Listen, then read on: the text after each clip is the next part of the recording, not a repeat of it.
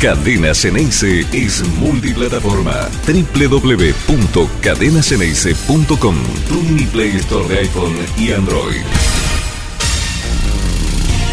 ¿Cómo anda todo el mundo? Muy buen mediodía, viernes, se termina la semana, una semana que estuvo cargadita, ¿eh? Cargadita en serio y, un poco fresca. Acá en la ciudad de Buenos Aires verán que me tuvo que poner una especie de camperita, buzo y preparando ya lo que va a ser el viaje a Rosario. Nos vamos el domingo tempranito porque Boca juega también en un horario, la verdad, cómodo, buenísimo, como se jugaba hace tiempo largo allá por, eh, por los años 80 y a veces entró en los 90 también. Tres y media de la tarde, horario ideal, me parece, para poder ver fútbol. Allí en Rosario vamos a estar acompañando al equipo, un equipo que ahora le vamos a contar, ya va a venir nuestro amigo, compañero Fafi Pérez a comentar lo que pareciera ser un equipo con variantes varias, pero varias, ¿eh? Esta especie de redundancia. Eh, vamos a pedir paciencia respecto de esto. No es un, un, un, equipo de 11 titulares que estén confirmados. A esta hora veremos, veremos si esto es cercano o si es exactamente así los que van a jugar el próximo domingo. Teniendo en cuenta que el domingo arranca lo que para mí es una seguidilla determinante de cara a cualquier futuro de Boca. Está claro que la posición número 19, donde nos encontramos hoy por hoy, es fea, no le gusta absolutamente a nadie, perdón, voy a bajar un poquito el micrófono, no le gusta absolutamente a nadie y Boca tiene que seguir de ahí urgente, lo cual implica eh, a esto una necesidad de Boca de salir a buscar y ganar el partido contra Central. Y es durísimo porque es un rival que viene bien. Russo, si hay algo que ha sabido Russo en su carrera es saber manejar a Rosario Central, ¿no es cierto? Siempre lo puso peleando. Nunca terminó ganando nada, pero, pero siempre peleó, siempre lo hizo un equipo muy duro y fundamentalmente allá en Rosario, donde Boca va a ser recibido con un clima hostil. Esto es tan sencillo como esto. Boca va a ser recibido tal vez en uno de los estadios más hostiles que pueda tener en toda la Argentina si hablamos de, jugar de visitante. Sí, más que eh, incluso la cancha de River, o la cancha de Racing, o la cancha de Independiente, o la cancha de San Lorenzo. Sí, más. Central es un lugar embromado. Históricamente para Boca fue complicado. Y en los últimos años les puedo asegurar que todavía un poco más. Bueno, ahí vamos a estar nosotros, por supuesto, que haciendo nuestra transmisión de, de Cadena Ceneice el domingo desde bien tempranito, empezando con el cronovisor y después nos vamos a, sumar nosotros con, con Angelito Apelia eh, desde el gigante de Arroyito. Y entonces hay que buscar variantes porque Central es el inicio de un camino que va a incluir dos clásicos y el partido aparentemente más complicado de esta fase de grupos de la Copa Libertadores, que es jugar contra Colo Colo en Chile y en secuencia, en seguidilla, muy juntitos. Y a Boca hoy no le sobra plantear. No le sobra porque se han lesionado jugadores importantes. Nos gusten más o nos gusten menos, a nosotros son jugadores que todos han sido del esquema titular. Solo por nombrar a Luca Langoni, a Fabra, a Benedetto, ahí ya hablamos de tres hombres referentes de la titularidad de Boca en los últimos tiempos y alguno de ellos indiscutido para los técnicos, pero indiscutidos al fin. A esto súmenle Ramírez y alguno más que seguramente me estaré perdiendo por ahí en el camino. Ramírez no le gusta a nadie o no nos gusta a ninguno de nosotros, sí, seguramente que es así, pero que ha sido titular, ha sido titular con Ibarra, con Bataglia y ahora también en, eh, este brevísimo periodo de Almirón hasta la elección fue titular. Entonces hay que, hay que rearmar y darse cuenta que no sobran, ¿eh? No sobran los jugadores a los cuales poder echar mano para compensar un equipo y no provocar un desgaste porque va a ser un desgaste. Boca ya viene de un desgaste fundamentalmente de aquí arriba, de la cabeza, de aquí arriba, porque no venía jugando bien, porque venía perdiendo muchos partidos consecutivos y porque la verdad que lo del otro día contra el Pereira termina siendo un desahogo muy fuerte, pero también me imagino que un desgaste mental, que eso se trasluce también en lo físico, eh, que no será sencillo de poder resolver en tan pocos días, pero habrá que hacerlo. No queda otra. Repito, la obligación está, porque el puesto 19 no es acorde nada con la historia de Boca y hay que salir de ahí. Y hay que salir a jugar el partido, a plantear el partido contra Central, cancha muy difícil, repito, para salir de esa posición y empezar a pensar ya también en lo que viene, no solo en la Copa Libertadores, no solo en los clásicos, sino que Boca necesita de salir del puesto 19 para acomodarse mejor en perspectiva a todo lo que significa un campeonato argentino y que te da, como ya dijimos en esta semana, la posibilidad de la clasificación a los objetivos importantes de todos los años venideros, que es la Copa Libertadores. Boca no puede estar en la 19. Hoy por hoy no entraríamos ni siquiera de lejos en la Sudamericana, imagínense yo tengo la esperanza que todavía acá falta muchísimo, más de la mitad del campeonato en realidad, pero, pero hay que salir rápido, porque esto ya lo conocemos, ¿no? ¿Cómo es? El fútbol es contagio, en todos los sentidos, en lo bueno y en lo malo. Y la derrota lleva otra derrota y otra derrota y otra derrota, y es muy difícil salir cuando vos estás en el cuesta abajo y en el tobogán, y el tobogán va muy fuerte para abajo. ¿De acuerdo? Entonces, por eso, como decíamos, después de la victoria agónica del otro día contra el Pereira, que sea a partir de ahora, que sea a partir de ahora. Y ya en realidad ni siquiera importa demasiado los nombres que jueguen, todos tienen que tener el mismo compromiso, el mismo compromiso que mostró el equipo en los últimos 10 minutos de partido.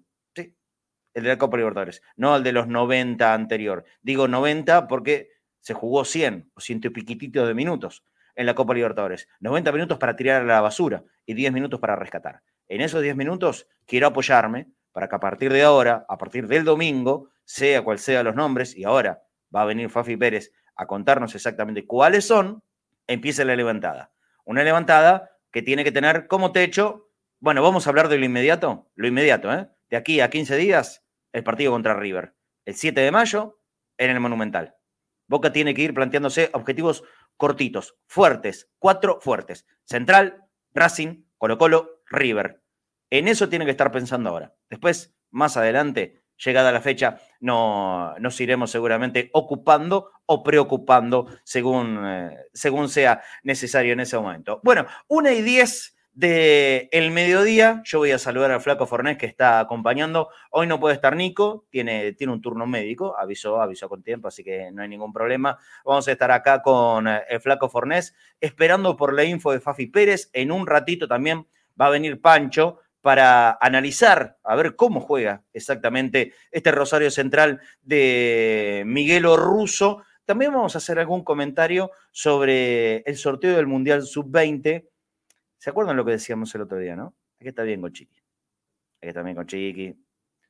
Yo creo que estamos a algo muy cercano a que Don Chiqui Tapia maneje el mundo.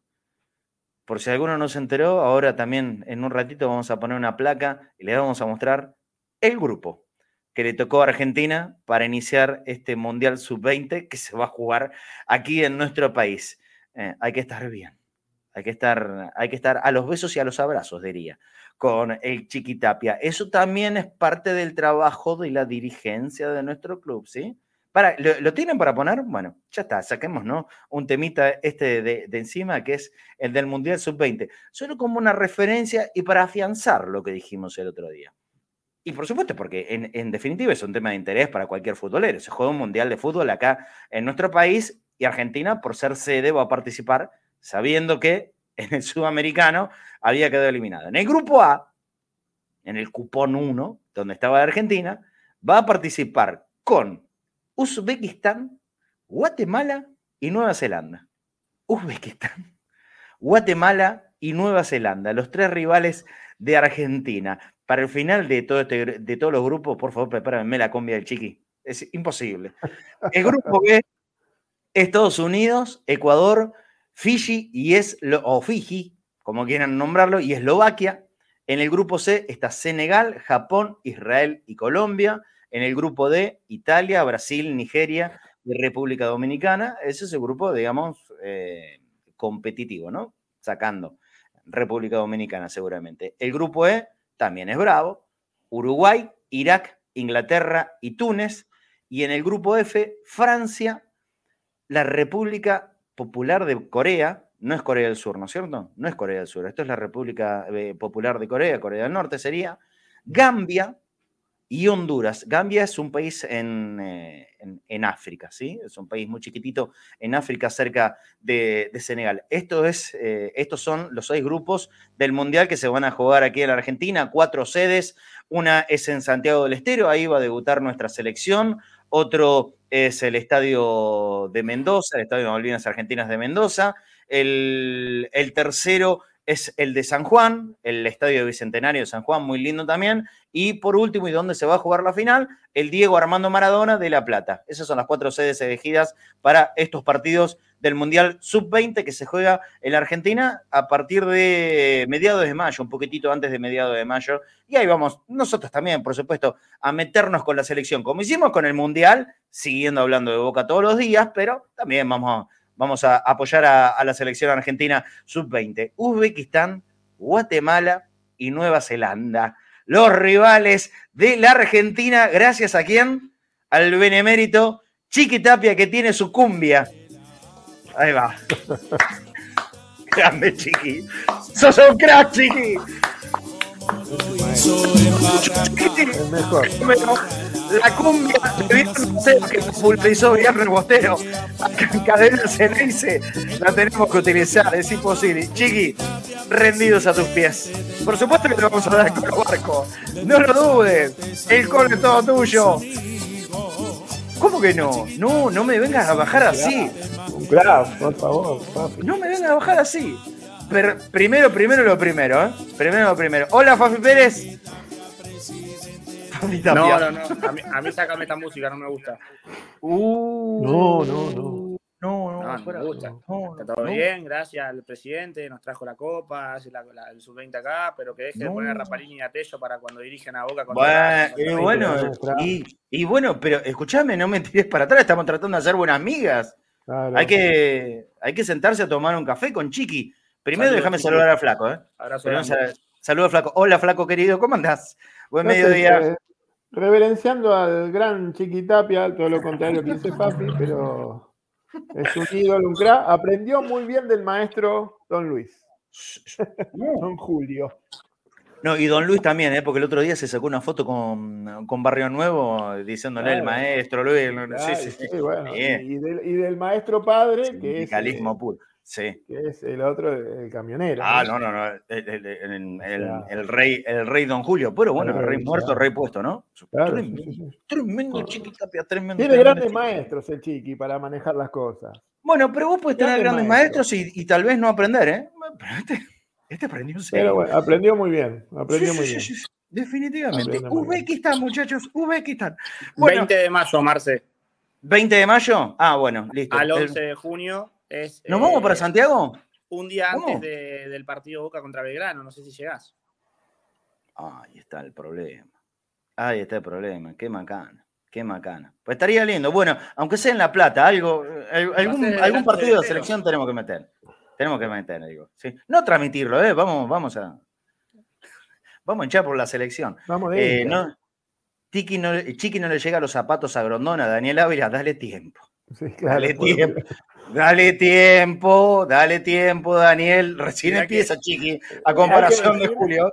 Mirá que el, mandamás, del país dijo que, no va a la reelección, ¿eh? No hacía cosas que chiqui. Ojo, ojo. No, no, yo te diría. Yo, 95%, ahí sí es 95-5, ¿eh? En, en, cualquier momento yo lo veo como presidente de Estados Unidos a Chiqui, así como viene. Hay, hay que decir una cosa de todo esto de Chiqui Tapia, ¿no? Que Chiquitapia se suma también a los negocios de la familia Messi y todo eso acompañado hace una gran bola de nieve para que los argentinos disfrutemos, ¿no? Bueno. No hay que olvidarlo de esto. Bueno, bueno. Por supuesto que mm, tampoco tenemos que ser tan, tan obtusos, ¿no? Y, ahora hablando un poquitito en serio, y que estos márgenes de felicidad que nos puede dar el fútbol nos tape la realidad que abruma en la Argentina. Como este programa lo ve mucha gente desde el exterior, les comento, ayer cerramos eh, comentando que estaba a 4.40 el Verdolaga, acá, 4.40, después, después nos dieron una caricia y lo dejaron en 4.33, hoy ni sé cuánto, cuánto debe estar. Eh, ojo, no lo descarten.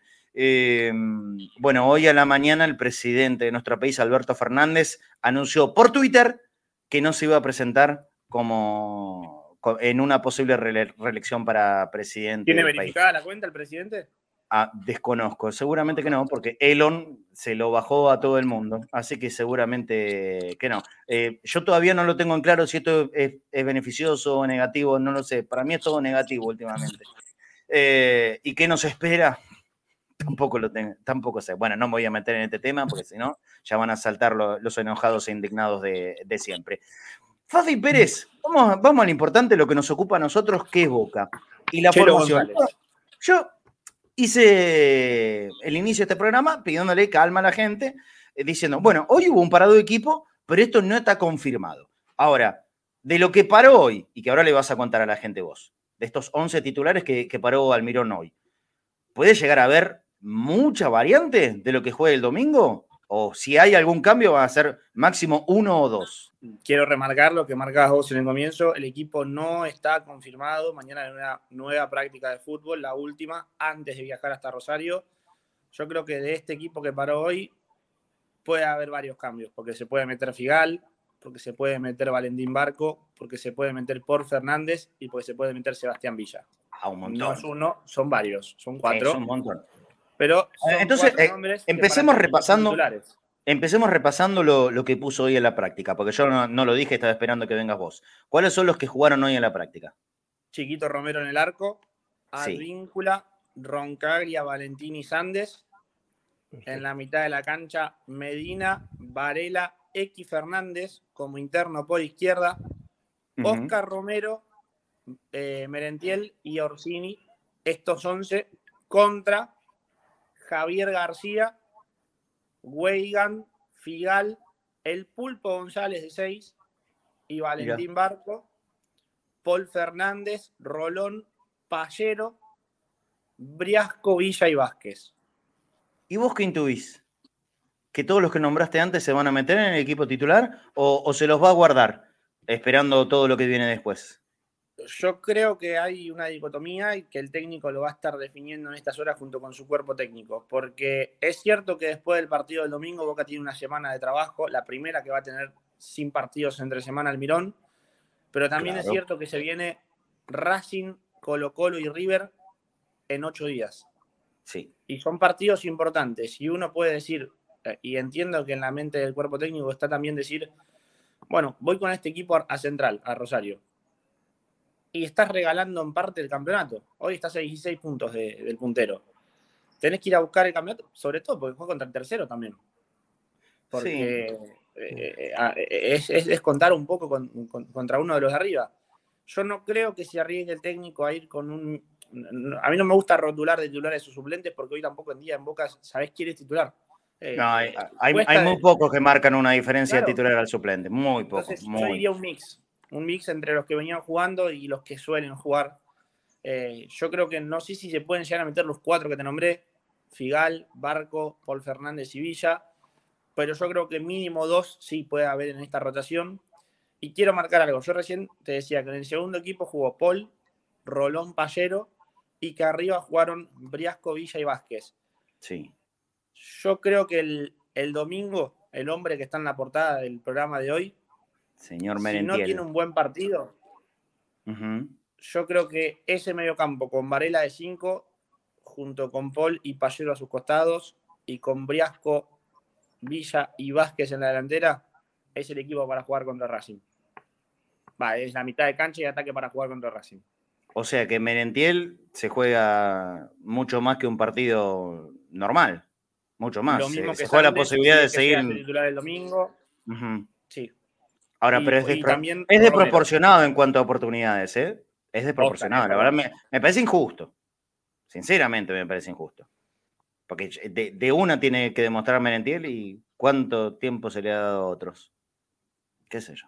Está bien, me parece raro. Me parece los dos partidos que se le dio seguido jugó bien. Contra Talleres que entró y contra Vélez que fue de arranque, dos asistencias. ¿Te acordás todo lo que hablamos de la sociedad que había armado Langón y Menentiel? Ahora tiene que demostrar todo de una en un partido tan difícil como es contra Central. Y qué sé yo. Me suena raro. Eh, Barco, si no juega, ¿tiene que ver lo físico en esto? Porque el otro día terminó acalambrado, pobre, hasta la médula. ¿Tiene que ver con eso? Sí, sí, contra estudiantes también. Eh, Sí, sí, se lo notó cansado contra Estudiantes, también contra, contra Deportivo Pereira. Es más, eh, en la vorágine del gol, Valentín le hizo su. Se ve la, imagen que les hace así y muestra para allá que iba a entrar Lauti y Lolo, que iba a hacer su debut. Eh, y final al final Matonte no, no, dio la orden y no se dio el debut de, uno de los dos. Bueno, justamente iba a ser cambio por cambio. eh, iba a salir uno de los que va a estar seguramente con Macherano y iba a ingresar otros, los dos citados por, por Macherano para la sub-20, eh, que finalmente no se dio. Entendiendo también que hubo un par de días más de recuperación, que recién hoy los que jugaron contra Deportivo Pereira volvieron a tener contacto con la pelota. Eh, entienden que, Valentín no está acostumbrado todavía al roce y al físico constante que te genera la primera división. ¿A qué aducen tantas lesiones en los últimos partidos, Fafi?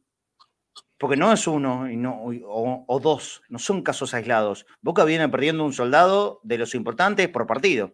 Fabra, Benedetto, Langoni primero, bueno, Ramírez también. Eh, nos guste o no nos guste. Eh, Valdés, eh, me, había olvidado de nombrarlo.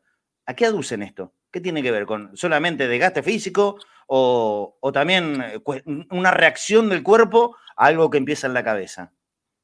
Mira, el, flaco no me va a dejar mentir. Eh, el otro día, eh, cuando tomó la palabra, él lo mencionó también esto del grito de la gente, que también a veces no aduce a los chicos, pero que sí también a los grandes. Hablé con uno de los médicos de Boca y, me dijo tantas lesiones musculares, porque son musculares, no, no es que, eh, y, toco madera, se rompió un tobillo o se esguinzó la rodilla, son todas musculares y se, deben casi siempre a lo que es la presión.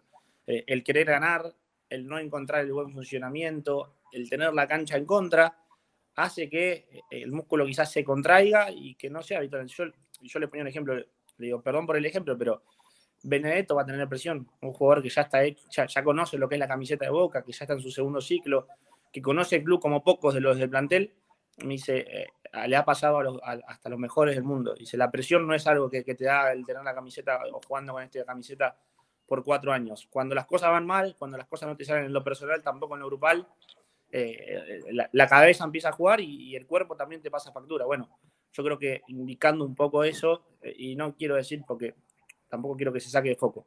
No quiero decir que estos cinco jugadores que mencionamos sean unos cagones o sean unos No, no, no, nada que ver. Nada, que ver. Al contrario.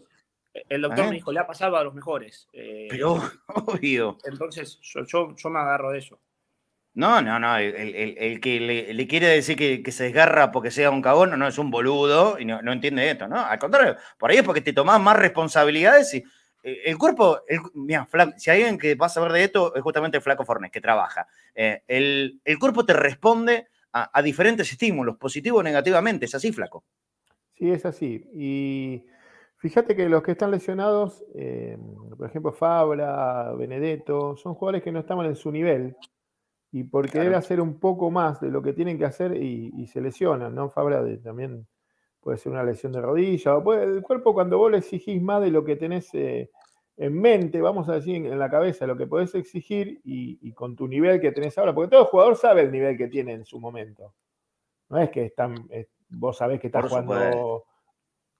Eso, vos sabés el nivel que tenés y cómo estás jugando y, y sentís el murmullo. Se siente el murmullo, como dice, Fa, eh, como dice Fafi, como dicen los médicos, y vos querés exigirte un poco más y, no podés porque las cosas no te salen y, bueno, y no las reflejás. Y yo creo que más en los jugadores que son más, eh, con más años en primera que con los chicos, porque tienen más responsabilidad. Por rendir, ¿no? Por, lo que son, por el nombre que tiene eh, Fabra, por el nombre que tiene Benedetto, y le va a pasar más a esos jugadores que a los pibes. Y porque también saben que la, mira, la mirada está puesta en ellos. Está en ellos, claro, está en ellos. Es así, pero es absolutamente normal. Bueno, pero pensemos en la recuperación, Fafi, y, justamente mirando los partidos que nos vienen, que son todos tan importantes. no, contemos el del domingo, obviamente. Racing, Colo Colo, River. Te doy un nombre, Langoni. ¿Puede estar para uno de esos tres o para los tres? Con lo justo a River. Con lo justo a River. Mm. Bueno, que no se caiga otro soldado, te digo en serio. ¿eh? Pues si no, ¿con cómo atacamos? Con lo justo llegaría a River, Langoni. Almirón eh, solía jugar, uno siempre cae en el Lanús de Almirón, pero fue quizás el, mejor desempeño que tuvo Almirón como técnico. Eh, Almirón solía jugar 4-3-3, con dos extremos por afuera y con un 9, era Junior Benítez o, Mouche, Almirón solía jugar ahí y con un 9 de referencia y hoy en día no lo puede efectuar. Yo creo que, esto que les dije hoy, que probablemente a, lo que va a ser el partido del domingo, Boca sea más un 4-4-2 que un 4-3-3, porque no tiene no tiene jugadores para utilizar por la banda. Hoy en día el único que puede hacer ese trabajo es Riasco. Eh, ha probado con Romero hoy y en las semanas también eh, como extremo por derecha, como había jugado con Bataglia. Ha probado con Pallero como extremo por izquierda, pero no sienten esa posición, porque tenés a Langoni lesionado, porque tenés al Changuito Ceballos que tiene todavía una inflamación en la rodilla, que es normal, dicen, después de, mm. la limpieza que sufrió, pero que por eso no lo quieren arriesgar. Eh, y exponerlo a Merentiel, a hacer la banda, es cierto, quizás Merentiel no es un 9 bien de área, pero tampoco es un extremo. No, de eh, ninguna manera. Y me van a decir, Orsini jugaba de doble 9 con San, sí, de doble 9, no, de extremo. Entonces, eh, hoy en día también estas lesiones hacen que, el técnico tenga que salir de lo que es su esquema quizás ideal, probar, que siempre está bueno, porque durante los partidos o mismo los rivales te imponen cambiar de esquema, pero al ideal que quiere el hoy no lo puede efectuar. Después te queda la otra, subir a alguno de los chicos, subir a, a Julián Carrasco, a la oreja, eh, probar con Brandon Cortés, pero siguen siendo, siguen sin ser, eh, eh, uno es el extremo, uno quizás atrás diría, bueno, hoy en, el mejor momento podría, si seguiría en reserva, Maxi Salazar, claro que sí, obvio, él es un extremo. Hoy en día, ayer volvió Simón Rivero, por ejemplo, es uno de los chicos que quizás sí puede jugar por ahí. Pero bueno, es apostar también a un juvenil. Quizás antes que eso, Almirón prefiere cambiar el esquema, jugar 4-3-3, perdón, 4-4-2 eh, y ahí tranquilamente puedes jugar con 2-9. No, pero eso es totalmente razonable, porque todo te llevaría a una alternativa de urgencia. Bueno, ¿vieron? El tema de las lesiones, tantas que cayeron todas juntas, eh, lo complica inevitablemente Boca.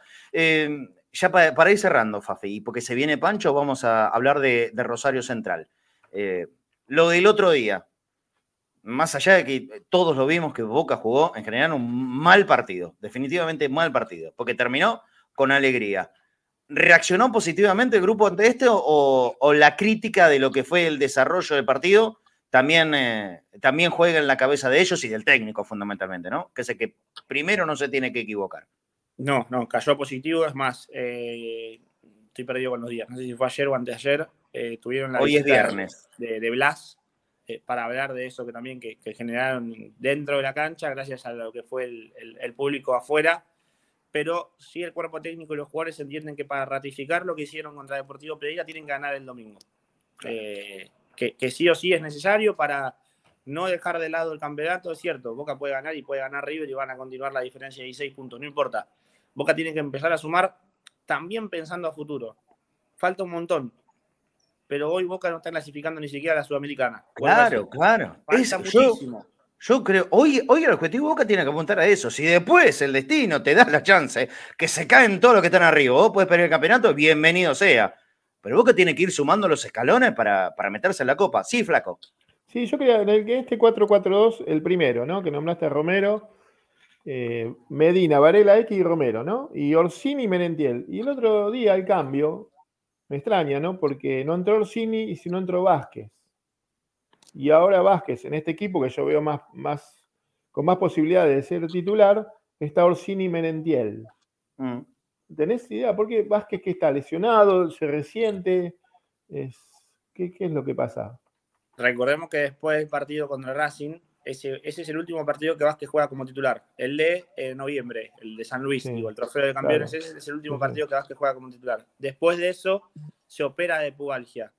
Mm. Eh, tengo entendido que cuando, y no en los entrenamientos, ni de fútbol ni, ni, de cargas, sino que en los partidos, cuando le tocó sumar minutos, al otro día eh, se levanta con, dolor en la zona del pubis todavía. La pubalgia es una lesión ya conocida, que es muy vieja, y yo siempre voy al mismo ejemplo. ¿Recuerdan el triangular de Boca contra Tigre y San Lorenzo? Los últimos cinco partidos del campeonato, Palacio no lo puede jugar. Le termina jugando Lucho Figueroa, que es la figura de ese campeonato, de ese último trayecto eh, con Beatriz, eh, porque Palacio tenía pubalgia. Bueno, Palacio vuelve en el partido contra San Lorenzo, en el primero. Y hace un golazo. Hace un golazo, pero con pubalgia. Juega ese partido infiltrado con pubalgia. Eh, y es una lesión que hasta que siguió jugando en el Inter la siguió arrastrando. Bueno, Flaco, vos lo sabrás decir bien. No, no, sí, te puede desaparecer así por nada. Claro. O te puede. desaparece y no, vuelve nunca más, te desaparece y vuelve a los tres años, te desaparece y a los cinco meses la, sufriste de vuelta. Y Vázquez se operó entendiendo que quizás con eso calmaba el dolor, pero las molestias siguen apareciendo. Igual, también Almirón quiere ver a todos los jugadores que tiene el plantel. Boca tiene 30 jugadores en el plantel, 33 si sumamos algunos jóvenes. Él quiere tener a todos a disposición en caso de que en una urgencia no diga, no pase esto que está pasando. Vázquez, bueno, ¿cuál fue el último partido de Vázquez? En noviembre de, titular, ¿no? En noviembre del año pasado, no, bueno, suma minutos. Orsini. ¿Cuándo fue la última vez que Orsini jugó más de 20 minutos? Ah, en octubre del año pasado, no, bueno, que juegue. Entonces, le va dando rodaje a estos 30, 33 jugadores que tiene Boca en el plantel profesional. No para ahora, pero para la semana que viene, yo te voy a preguntar, y se puede hacer una listita, lo que se sepa, ¿quiénes, quiénes pueden volver de los juveniles, de todos los que están a préstamo? Eh, ¿Quiénes pueden volver y a quién le, y quiénes le pueden interesar al Mirón? O por ejemplo, Taborda, que eh, para mí es, bueno, puede volver.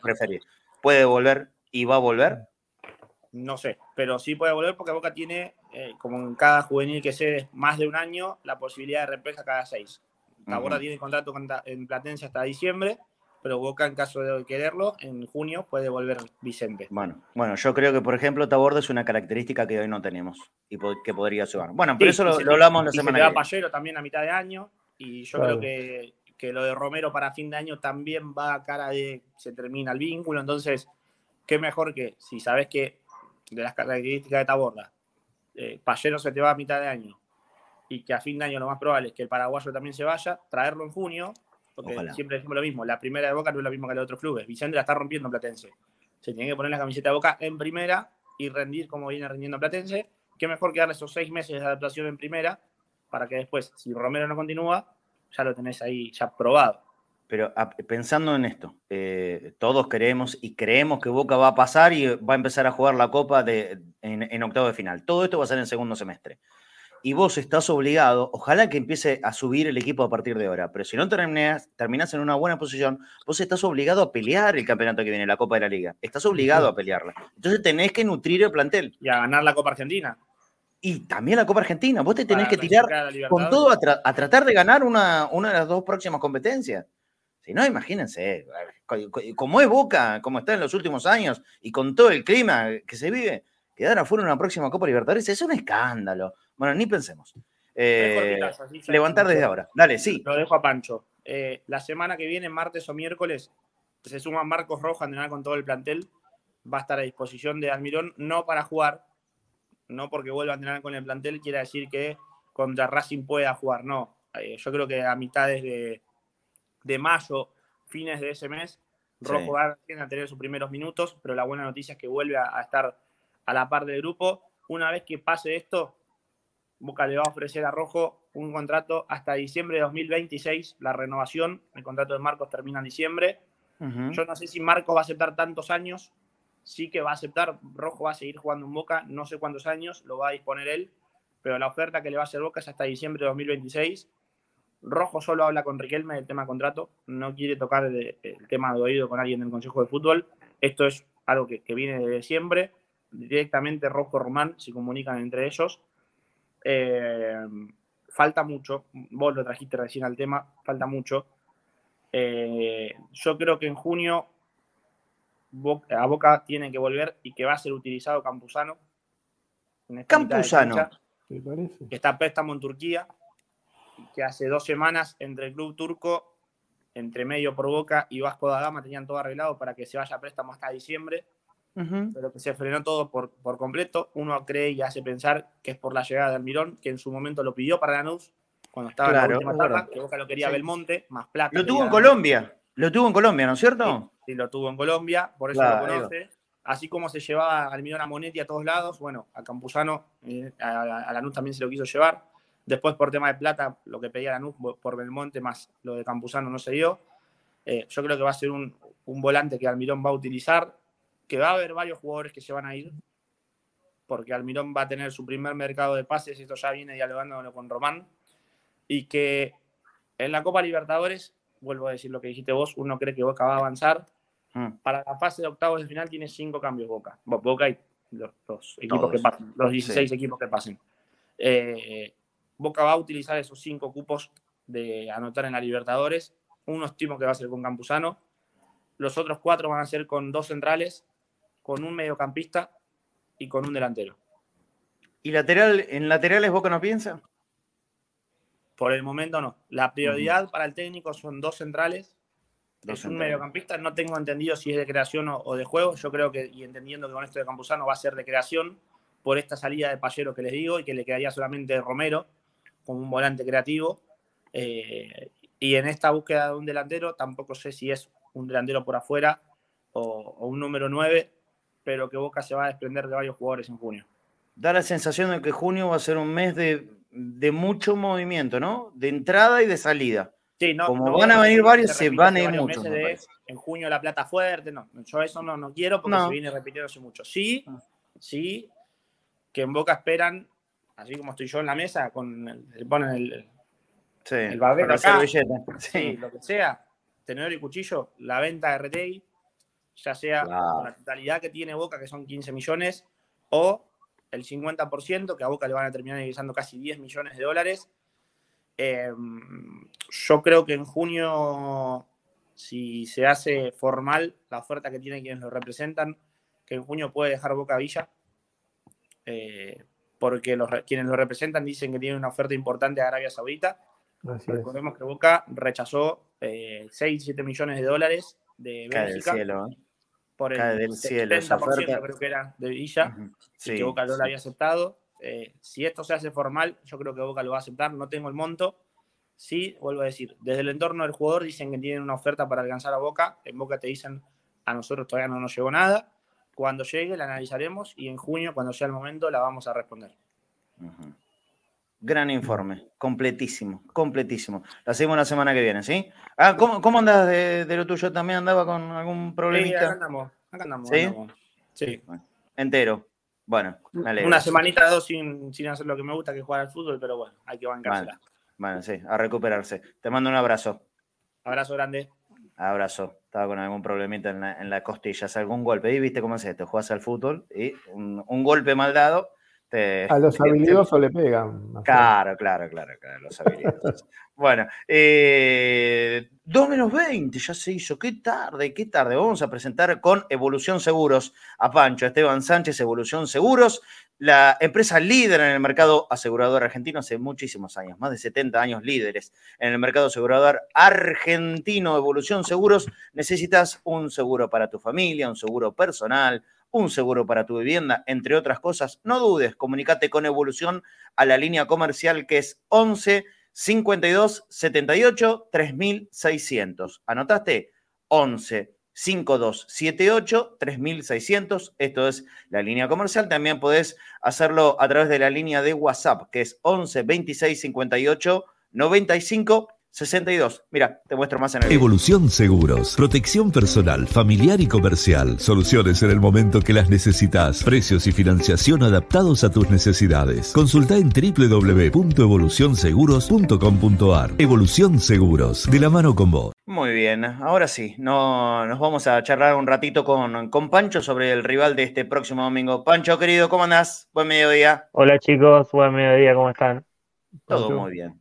Todo muy bien. Antes, antes que nada, le quiero recordar a la gente que esta noche tenemos entre ustedes este espacio que hicimos para que ustedes puedan expresarse, opinar, charlar, dos horitas de entre bosteros, de 9 a 11, de 21 a 23. Vamos a estar esta noche de viernes y por supuesto que ahí vamos a tener los premios, los sorteos que siempre damos aquí en Cadena Cenaice. Fíjate, aquí tengo el matecito de acero quirúrgico hermoso con el logo de Cadena Cenaice, modelo en amarillo, también hay en modelo azul, fíjate qué lindo que está, lo pueden ganar, gorritos de cadena CNS, pares de ojotas de bagunza, todavía sigo teniendo eh, los modelos de, cadena CNS, también hay genéricos para hombre, para mujer, poquito más grande, poquito más chico, pero los amigos de bagunza nos siguen acompañando, se pueden ganar todo esto y si el que gane o la que gane va a ir en combo con los Carrera de Mente, ¿sí? Este juego de Ruibal que muy amablemente nos acerca el amigo Pablo para poder hacer combo. O sea, el que gane mate se va a ganar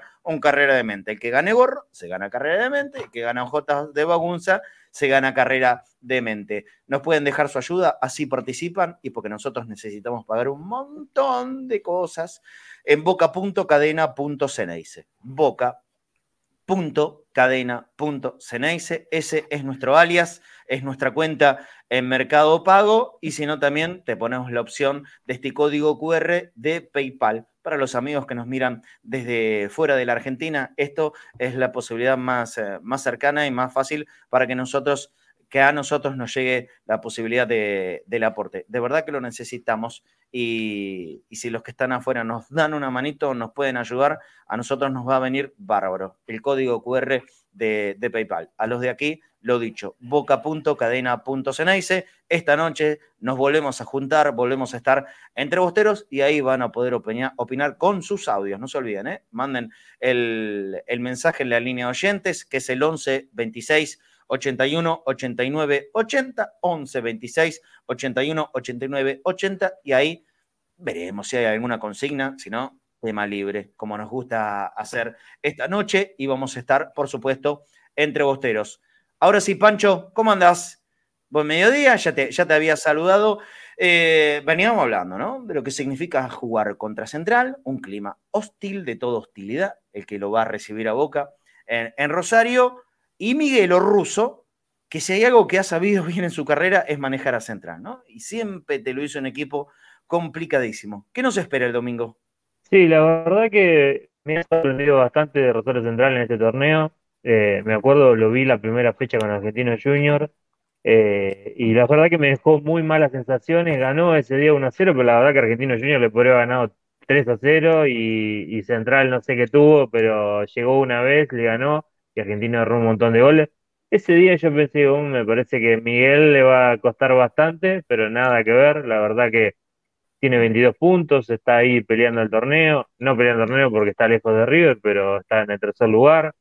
Hace seis que, que no pierde. O sea, todas esas malas sensaciones que en las primeras fechas me había dejado, eh, porque por ejemplo en la tercera fecha Lanús lo goleó, todo, fue sacando puntos de local, de local se hace muy fuerte eh, pero como que no, no lo veía bien y ya desde hace unas 5 o 6 fechas eh, lo veo muchísimo mejor al equipo.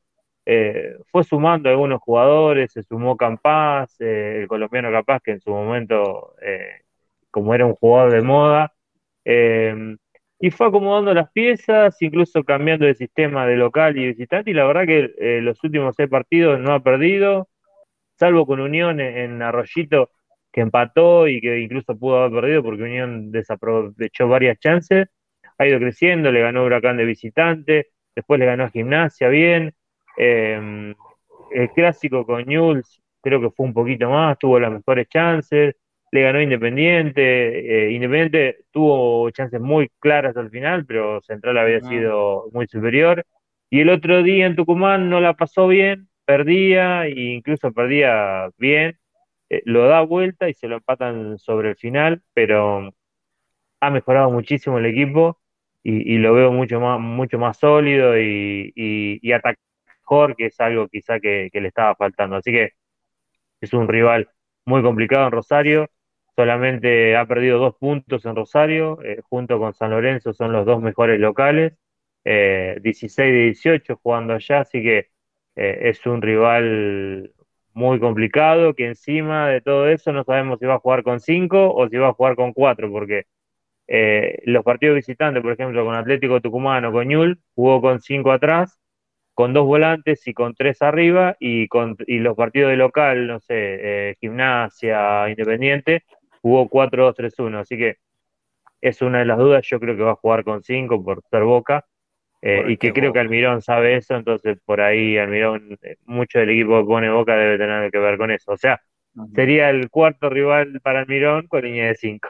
Exactamente, todos, todos los que jugó hasta ahora, San Lorenzo, Estudiantes, eh, el Pereira y, si es que juega así finalmente Rosario Central. Bueno, vamos a analizarlo desde las plantillas bueno, Esto fue la última fecha, como dije recién, eh, de visitante viene jugando con cinco, eh, los tres centrales serían, o sea, el, cambio que hace es Comar o Giacone. Giacone juega de extremo derecho, volante por derecho ofensivo y Comar de central, o sea, eh, en este partido jugó Comar, Comar, Quintana y, Mayo fueron los tres centrales, después los carrileros son Martínez y Alan Rodríguez, el doble cinco de Montoya y Ortiz. Eh, al principio jugaba Francis McAllister, pero tuvo alguna lesión y recién ahora está volviendo, vienen jugando Montoya y Ortiz.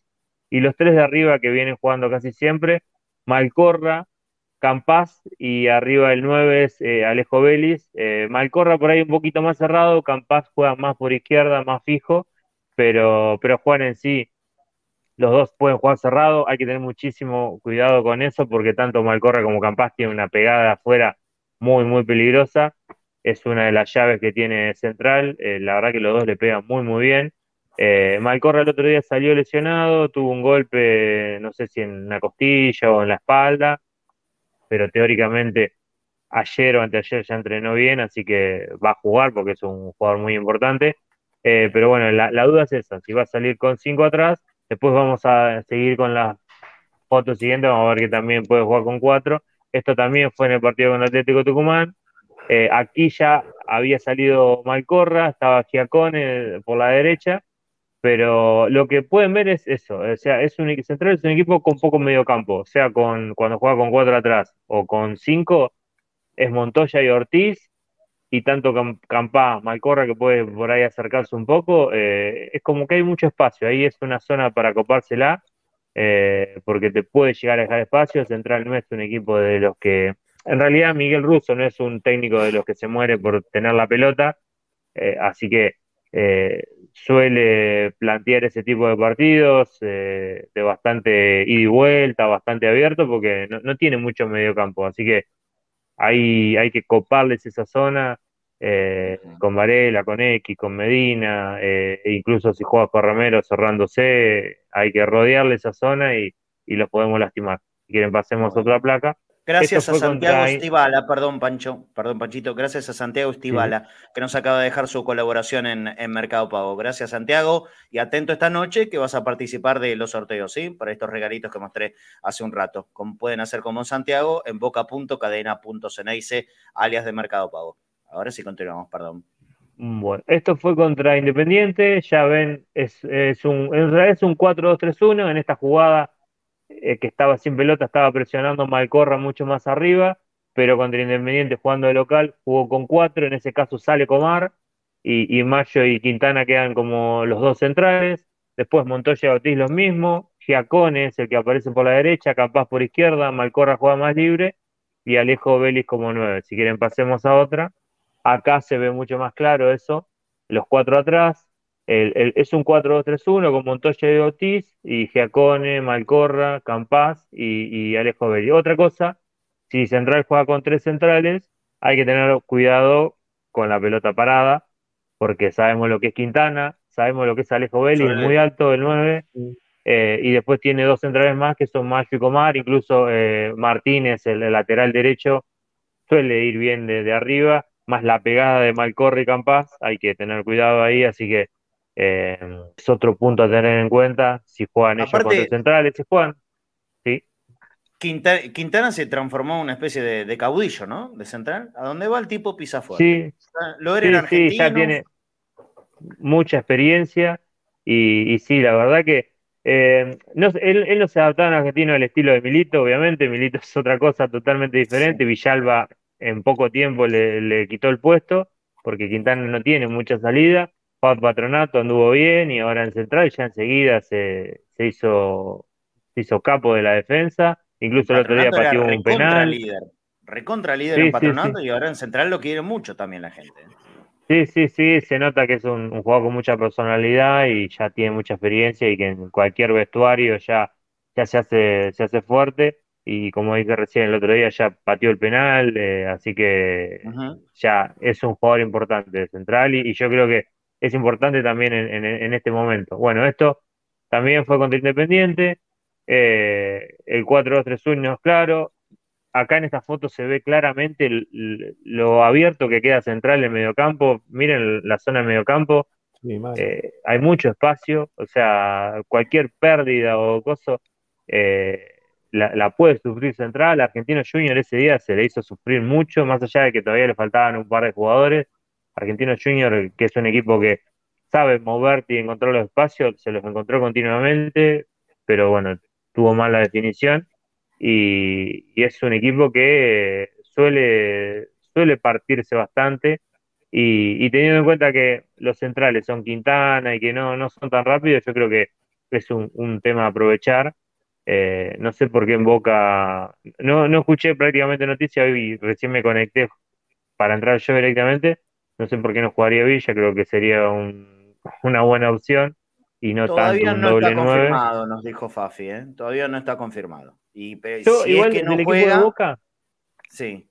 del equipo de Boca, la realidad es que hoy hay muchos jugadores que dejan duda, entonces yo me extraña nada más que no jueguen Figal, Barco y Villa. O sea, después los otros puede jugar uno u otro, la realidad es que no, no modifica tanto, pero teniendo en cuenta que falta bastante para Racing, yo eh, a ellos tres los pondría porque, ah, y mucho más teniendo en cuenta que si, si decidimos jugar con Merentiel y Ossini más Oscar Romero, eh, por la izquierda lo ideal sería que el lateral tenga un pase bien al ataque y quizás Sande le, le cueste un poco más, pero bueno, Para mí Villa juega. Villa juega. De lo- los otros, yo dudo que juegue Barco, pero por una cuestión, viste, de cómo, cómo sí, puede una cuestión física. Física- Mm. Exactamente. Pero para mí Villa el domingo en Central juega. Para mí, ¿eh? Y ya estoy adivinando, miren que no tengo la menor información. Bueno, esta foto es del clásico con Newell's, como dije, jugando de visitante, con línea de 5 también, los 5, el doble 5 y después más sueltos, Campaz y Malcorra, eh, en realidad uno por derecha, uno por izquierda, pero cerrándose, y, y Alejo Vélez como el 9.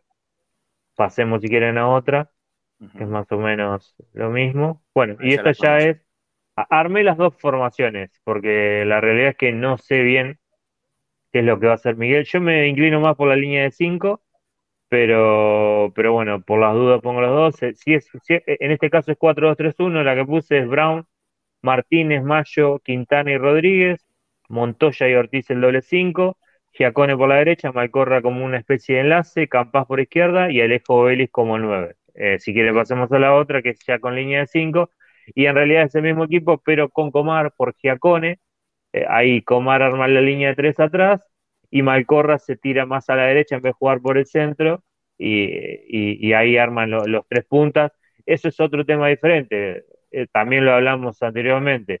No es lo mismo si Boca sale a jugar con un 4-3-3, enfrentar un 5-2-3 que un 5-3-2. Eh, Estudiantes y Pereira juegan 5-3-2, entonces por ahí te permite acomodarte mejor.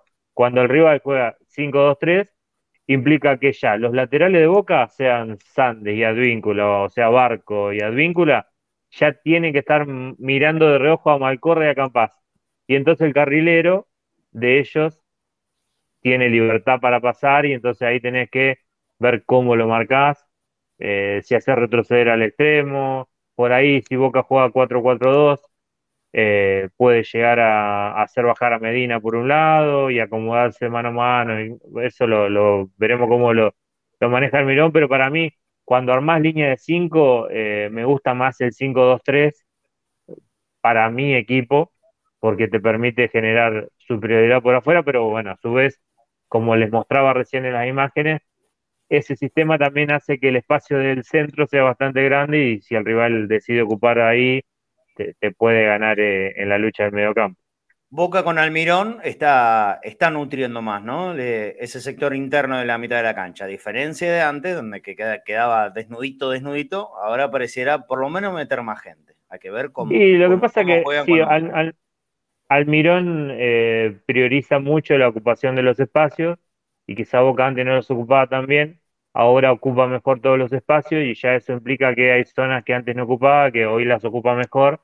Y, el entre líneas, si ocupás bien entre líneas y, y si buscas atraer con los volantes para atacar la espalda, ya eh, a este central lo podés lastimar muchísimo, pero y Almirón en sí, en, como es un técnico más posicional, eh, busca, busca aprovechar eso.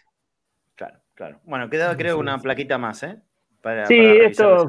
De la, Esto la- la es- formación de los últimos partidos, donde se ve claramente, esto fue contra Independiente, ahí vemos que fue Campaz el que hizo el gol, el 4-2-3-1, y en las siguientes van a ver el de, el de la formación contra Atlético de Tucumán, que va a decir que era un, un 3-4-2-1 o 5-2-3, como lo quieran llamar.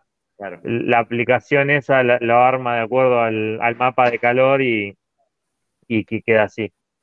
Perfecto, perfecto, Pancho. Excelente. Si tenés tiempo, Si tenés tiempo, no, no, no vamos a extender muchísimo el programa, pero tengo dos temas para, tocar de, aquí al final. Em, porque aparentemente se, se, empezó a mover este temita de, de subir a barco a la mitad de la cancha, ¿no? Algo que con el flaco ya hace semanas y semanas lo, pusimos acá como un tema de debate futbolero, cuando ni siquiera era tenido en cuenta. No estaba ni Almirón, así que imagínense cuánto hace que, hablamos de, este tema de barco, porque nosotros veíamos que, no empezaba, no, tenía oportunidades y que Boca con los laterales pasaba de Fabra a Sandes, de Sandes a Fabra, de Fabra a Sandes, de Sandes a Fabra, y Barco no aparecía nunca. Bueno, a ver, ¿dónde puede también meterse en el equipo Barco? y yo dije, y me parece que no, no, es ninguna genialidad lo que dije, es bastante, bastante lógico y obvio en el fútbol. Barco es un jugador que tranquilamente puede ocupar el espacio por la izquierda y la mitad de la cancha, por característica, es flaquito, tiene gambeta, es vertical, se anima a meterse en el área, sabe hacer bien los desbordes, tranquilamente lo puedes utilizar hasta como un carrilero de ser necesario. A veces, para mí es mucho mejor que tenga un respaldo atrás de él, inclusive, por eso hablaba eh, ayer de... Em, poder, eh, poder concretar estos tres hombres por, eh, por la banda izquierda, Pancho, Fabra, Barco, Villa. Boca ahí tendría, me parece, potencialmente un, un, lugar por la izquierda, por lo menos a la hora de atacar, muy fuerte, muy importante. Pero vos entendéis mucho más que esto. ¿Crees que Barco se puede adaptar bien si Boca lo empieza a utilizar como un interno por la izquierda? O no necesariamente interno, un mediocampista que vaya por la izquierda. Yo creo que me parece que el, flaco en uno de los las previas anteriores me preguntó cómo podía Boca generar superioridad y yo dije que Barco cerrándose podía jugar tranquilamente. Eh, el otro día lo hizo bastante, incluso Villa en el segundo tiempo jugó varias veces mano a mano contra, contra su marcador, porque Barco se cerraba y atraía gente y eso le permitía buscar a Villa y, y más mano a mano. Yo creo que Barco a diferencia de Fabra, porque muchas veces también se, planteó el debate de si Fabra podía ir más arriba. A mí Fabra no, no, no me daba la sensación de que pueda jugar más arriba, él se siente más cómodo llegando atrás. Pero yo creo que Barco sí, Barco se puede acostumbrar, pero bueno, más allá de eso, no es supuesto, eh, habría que probarlo. Yo creo que se puede adaptar, pero tienen que pasar un par de partidos eh, pero sería una buena prueba, pero sí, sin duda, yo creo que con el tiempo se podría adaptar porque él, puede jugar entre líneas, es un, tiene buena visión, es, inteligente y tiene personalidad porque él, lo importante, con un técnico como, como Almirón que quiere que el volante juegue un poco entre líneas y que no baje tanto, como le, se lo reclamó a Oscar Romero el otro día, eh, necesitas un, un volante que que la quiera, que no tenga miedo y que quiera arriesgar y que si está entre dos, dos piernas o tres o cuatro, la pida y yo creo que Barco eso lo tiene. Así que eh, se podría probar tranquilamente y yo creo que, podría funcionar. Pero bueno, hoy teniendo en cuenta que Fabra todavía no está y quizá el lateral izquierdo es Andes, eh, yo por ahora lo mantendría ahí de tres, pero para mí podría funcionar, sin duda. La única duda que me genera a mí esta posibilidad de que que él funcione bien desde la mitad de la cancha, son antecedentes de laterales que eran buenísimos, que cuando subieron a la mitad de la cancha no funcionaron. Hasta el propio Negro Ibarra. ¿Se Igual, El Negro Ibarra eh, eh, es como que ellos necesitan de esa propulsión cuando salen desde abajo y que si lo hacen de la mitad de la cancha le falta el recorrido. No sé por qué pasa, pero pasa. Igual, ojo, eh, yo creo que hay, hay muchas formas de que el fútbol moderno te demuestra muchas formas de que el lateral juegue por dentro. Guardiola todos los partidos te lo demuestra. Y, muchos técnicos, incluso de Micheli lo hizo con casco contra Tigre, eh, de dejar tres atrás, incluso Advíncula, que hoy por hoy la realidad es que Advíncula, si pasa o no pasa, no modifica nada, es rápido. Por, por ahí puedes dejar Advíncula eh, como en línea de tres, cerrar a Barco por dentro, quedas 3-2 y lo que sí tenés que tener los extremos bien abiertos, pero bueno, Almirón es un técnico posicional y tranquilamente podría buscar eso. El problema es que hoy por hoy Almirón solamente encuentra en Villa como extremo izquierdo, todavía no ha encontrado su extremo derecho. Quizás si tuviera Ceballos, tranquilamente, porque lo, que haces vos eh, cerrando a, Barco es arrastrar una marca hacia adentro.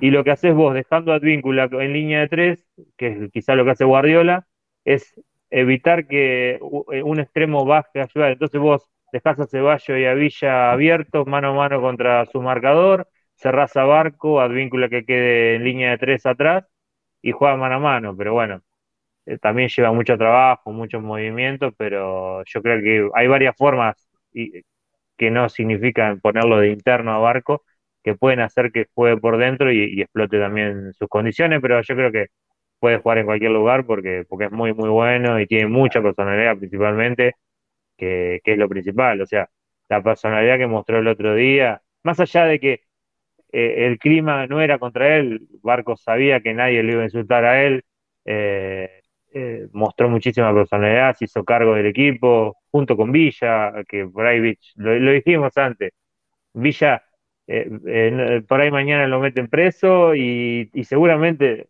tenía el media bombonera insultándolo si hacía una mal y él hizo el gol Pereira y la primera que agarró empezó a encarar, no, no tiene no tiene mucho contexto y creo que Barco y Villa fueron los que empujaron. Y, bueno, y el gol de Alvíncula fue el que despertó, más, más allá del público, el empuje, yo creo que sin ese gol de Alvíncula el equipo no, no iba a despertar y fue anímicamente muy importante.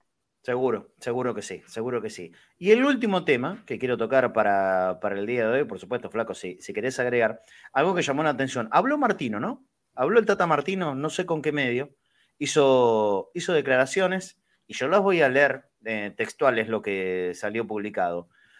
Martino dijo, Boca actualmente, y esto es lo que a mí me llamó mucho la atención, ¿eh? ya es un tema pasado, ya lo sé, ¿eh? pero quiero remarcar esta primera frase.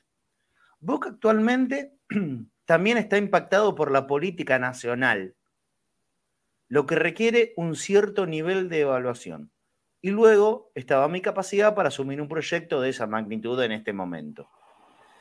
Después de un proceso exigente de cuatro años con México, mi análisis tenía que ser muy detallado. Una vez que aceptase un desafío como este, no hay vuelta atrás. Creí que este no era el momento adecuado para mí. En este momento Boca necesitaba otro tipo de compromiso. Pero a mí me llamó la atención la primera de estas frases. Y las repito. Boca actualmente también está impactado por la política nacional, lo que requiere un cierto nivel de evaluación. Y luego, bueno, bla, bla, bla. Esto. ¿Cómo es entonces el, tema? Ahora cada, cada, técnico de Boca, por lo menos que, que se lo busque desde esta dirigencia, va a tener que evaluar cuál va a ser el impacto de la política nacional. ¿Se dan cuenta cuando a veces, eh, desde aquí lo, lo, decimos e insistimos mucho, con este tema de pensar en Boca, solamente en Boca, y dejar de dividir a Boca y dejar de inmiscuir a Boca en cuestiones que no tienen que ver justamente con Boca o con lo futbolístico en particular en este caso. ¿Se dan cuenta? Miren la evaluación que hace un técnico de categoría, que le guste más o que le guste menos, a quien sea, es un tema aparte, pero es un técnico de muchísima categoría que ha dirigido a de los equipos más importantes del mundo, como Barcelona, y las, las selecciones también más grandes del mundo, como la Argentina, y México, y Paraguay, etcétera, pero la Argentina. Ah, estamos hablando de un tipo de envergadura en serio como director técnico. ¿Ya saben que saque como, como, conclusión de esto? No, que no se quiso meter en el quilombo de, de, la diaria de lo que puede repercutir también en la política de Boca. No quiso saber nada Martino con eso. Y yo no lo trato ni de cagón, ni de cagón, ni, ni de nada de eso. ¿eh? El tipo sabía que venía venir en un año eleccionario a Boca, era muy duro, no se quiso meter y porque sabe que Boca Club, esto es lo que a mí me, preocupa. Eh, mucho más que me preocupa, hasta me enoja. Boca Club está metido dentro de la grieta política de la Argentina y eso es una recontra mierda. Boca pierde la posibilidad de tener un técnico. Si, si se excusa, no lo sé, pero lo dijo, lo declaró. Boca pierde tener la posibilidad de un técnico por la grieta política que tiene que ser ajena y externa a nuestro club. Eso es una mierda. Sí, Pancho. Yo, o sea, cuando pasó esto, consulté a un periodista de Rosario, por ahí tiene alguna cercanía, y me dijo, lo primero que me dijo, eh, los tiempos del Tata no son los mismos que los de Boca. Eh, Martino, los técnicos como Martino, Heinze, Bielsa, ese estilo de técnico para agarrar un lugar estudian absolutamente todo. Eh, bueno, Heinz y Bielsa son un caso medio loco, que capaz que miran 40 partidos anteriores, todo, estudian absolutamente todo el club para agarrar eh, y, la realidad es que Boca necesitaba un técnico rápido y, que Martino no tenía el tiempo para quizás estudiar todo lo que podía. Sumado a eso, imagino que año de elecciones y todo lo que quizás Martino eso que dice es más que nada un tema de que no tuvo el tiempo de, estudiar y, de, evaluar detalladamente si podía agarrar o no. Y, creo que yo creo que más que nada es por eso que no agarró. Probablemente si a Martino le decían eh, en junio estás, quizás para junio sí te decía que sí, pero me parece que fue más que nada un tema de tiempo para agarrar así sin estudiar todo un, club como Boca. Ok, bueno, pero que aunque sea en la evaluación aparezca la política nacional, a mí sí, sí, no, no. Me parece una porquería. Sí, Pancho. Eh, perdón, me Flaco. Eh, yo quiero decir dos cosas, ¿no? esto puede ser eh, una lavada de mano de Martino, y, porque yo tengo entendido que a Martino también le han ofrecido Independiente, ¿no? Que supuestamente Independiente está en la, otra vereda. Así dijo y tampoco, sí. y tampoco Y tampoco agarró. Así que, pero si nos vamos a lo que dice Martino, y estamos al horno, muchachos, porque hoy es un técnico, mañana va a ser un jugador, y pasado, ¿qué sabemos, no? Estamos al horno. Por eso. Mira que yo no lo involucro a Martino con un lugar o el otro de la grieta. No, no, yo tampoco, no, lo ¿eh? sé, no lo sé, pero lo digo. No va por ahí, no va por involucrarlo. Digo, eh, eh, ya es, tema de análisis para alguien al que Boca pueda pretender, es. Y me meto en el lío, ¿viste? En un lío que va más allá de las cuestiones deportivas. Va más allá de Boca. Es un lío que ya va a otras escalas. Y eso me parece que es una porquería. Y por ahí eso se va se va a aclarar eh, para comienzo del año que viene, ya cuando pasaron las elecciones, tanto en Boca como en, Nación, todo va a estar más claro y ahí ya ah. un técnico puede estar más tranquilo. Hoy, eh, incluso hasta para firmar un contrato. Boca no tiene por qué meterse mm. en claridad o oscuridad de la política nacional. no debiera. No, no, está bien eso. No está bien. No está bien. Pero bueno. Eh, es así. Pancho, listo, este ratito te, quería aprovechar para, estos dos temas. Te mando un abrazo grande, no, nos, eh, nos vemos otra vez la semana que viene. El viernes que viene, listo. Esta vez tengo un descansito más para estudiar Racing, que bueno, Racing no necesito estudiarlo mucho, ya lo, conozco, así que... sí, sí, sí, sí, sí, después, se viene, complicado. sí, igual otro día estuve armando de Colo Colo, ya me tengo que ir anticipando. Esta semana que tengo libre, ya arranco con Colo Colo también. Eh, y bueno, River también. River ya lo han estudiado tanto, tanto el día hablando de River, así que tampoco se necesita mucho. Así que ah, es más que nada Colo Colo. Che, ¿me parece a mí o estamos en proceso de beatificación del nuevo técnico de River también? ¿Me, me parece? ¿Me parece? Sí, sí, ya está. O, lo evalué mal. Ya está. se, fue, se fue un semidios y ahora estamos en proceso de beatificación del otro. Igual, en definitiva, supongamos, para, para, supongamos que De Michilis gane, ¿no? Que parece, si llegan a perder este campeonato, ¿no? Todo indica que van a ganar caminando, cinco fechas antes del final. Suponen, supongamos De Michilis lo gana.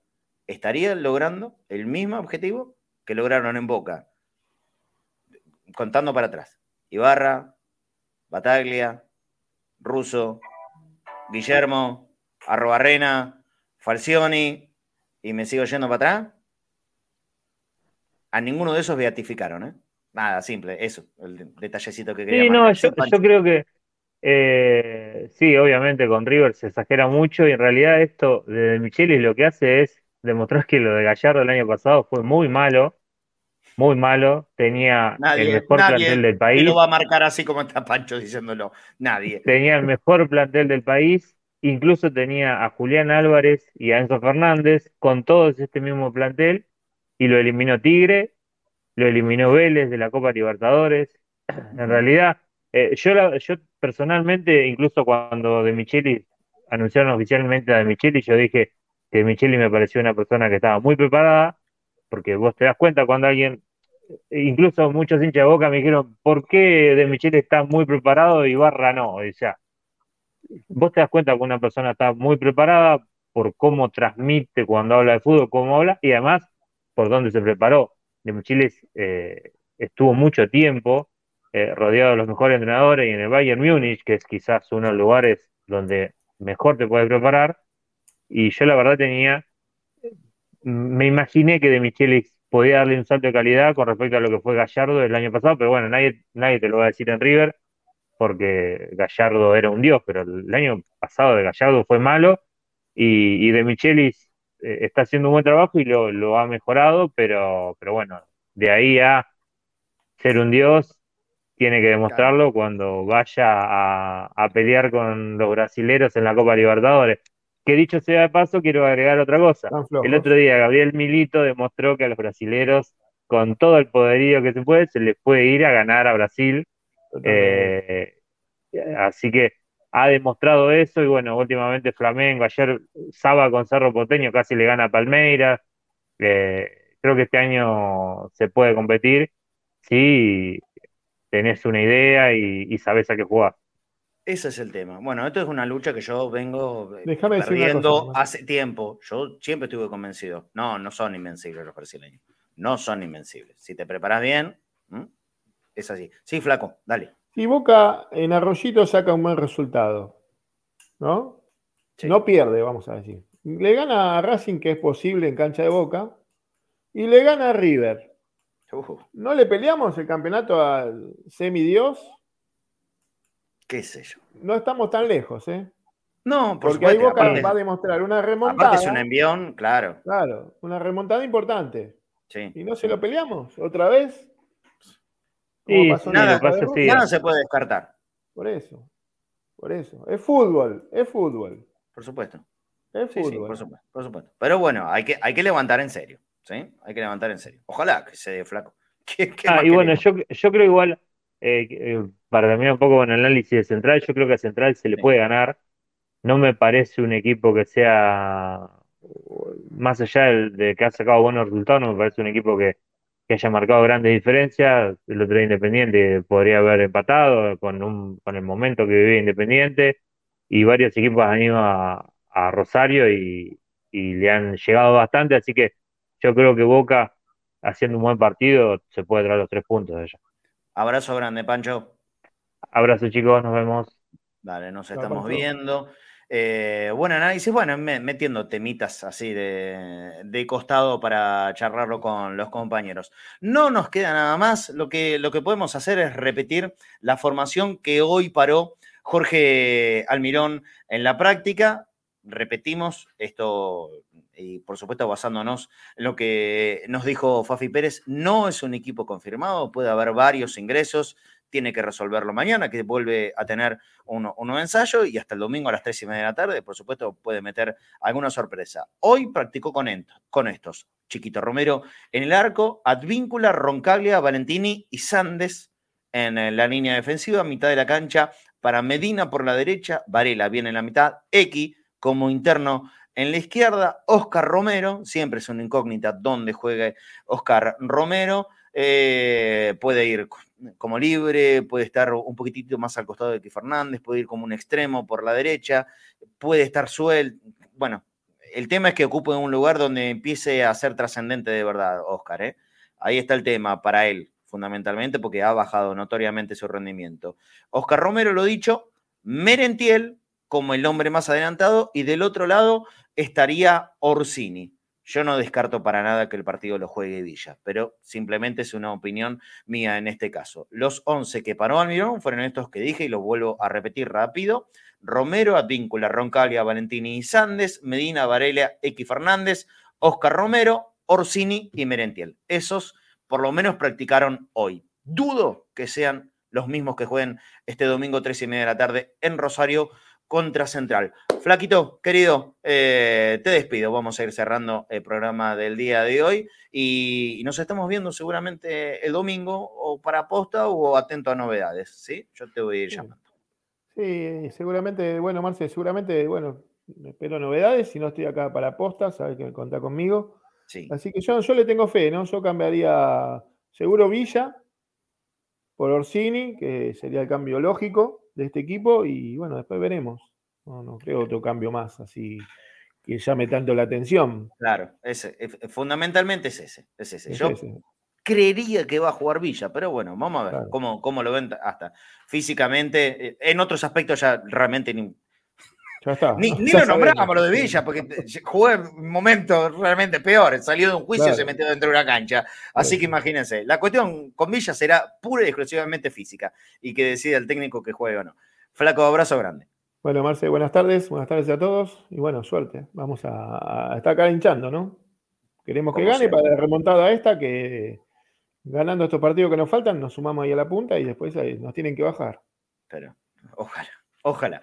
Abrazo, Flaquito. Muy bien. Bueno, nos despedimos eh, diciéndoles nuevamente que a la noche nos volvemos a encontrar. A la noche estamos entre bosteros. Afilen la garganta a mandar mensajitos. Anótense el número de la línea de oyentes: 11 26 81 89 80. Agéndatelo, ponete en el celu. Es una línea de WhatsApp común y corriente. Lo que te vamos a pedir es que nos dejes tu mensaje de audio de 30 segundos como máximo. Lo cortamos a los 30 segundos. Si vos mandas un mensaje y ves que lo cortamos, bueno, volvé a mandar otro, ¿sí? Que no supere los 30 segundos. La idea es hacerlo ágil, que opine mucha gente.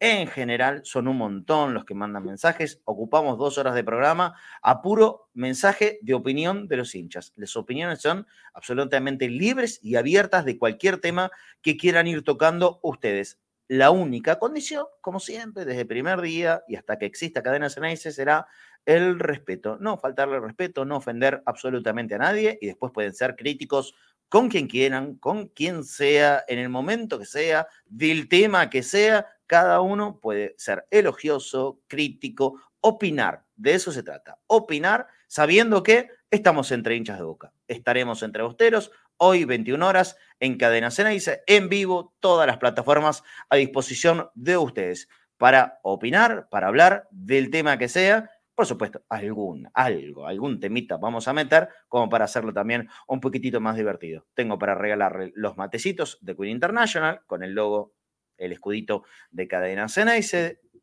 el, el azul, también el amarillo, los gorritos como siempre, también el par de ojotas de Bagunza. Ya había agradecido a Santiago Estibala. También voy a agradecerla, eh, agradecerle a Giselle Díaz. Giselle Díaz, muchísimas gracias porque dejó su colaboración en Mercado Pago. De verdad que nos hace falta. Ellos dos ya participan del sorteo de la noche. No se olviden a mirar el programa, por favor. Y todos los que puedan colaborar desde ahora y hasta la noche van a ser anotados para el sorteo de estos premios. Muchísimas gracias a todo el mundo. Boca.cadena.ceneice, Mercado Pago. Boca.cadena.ceneice o este código QR que está ahorita en la pantalla para escanear el link de PayPal que también nos pueden dejar su colaboración ahí en ese lugar. Muchísimas gracias a todos. A las nueve los espero, ¿eh? quiero que seamos un montón. Vamos a seguir hablando de Boca y de todos los temas. Ah, esta noche vamos a hacer referencia a a una parte del deporte amateur de Boca, que está bueno y que la verdad que hay que resaltar cuando hay un espacio donde se están haciendo bien las cosas, vamos a hablar de eso. Y en las próximas semanas, seguramente, pues ya está prometido, ya, ya está hablado, vamos a hablar con, con Seba Llanorio, que es el hombre encargado del departamento de filiales. Y lo vamos a traer entre bosteros. ¿Cuál es la idea? Que Seba Llanorio venga aquí, invitado de nuestro programa, para escuchar preguntas, consultas de ustedes. El departamento de filiales es uno de los más importantes y grandes que tiene dentro del club eh, Boca Juniors. Y seguramente alguno de ustedes puede tener dudas. Bueno, va a estar el presidente del departamento de filiales para poder ayudarlos a ustedes. Es la idea. Que se sumen. Y miren, no sé si capaz que esta noche, si nos da el tiempo, lo llamamos a Seba para que haya un ratito en donde ustedes pueden hacerle la consulta que quieran, ¿eh? Respecto de cualquier tema del departamento de filiales de Boca. Nos reencontramos a la noche. Les mando un abrazo muy grande para todos. Chao, chao.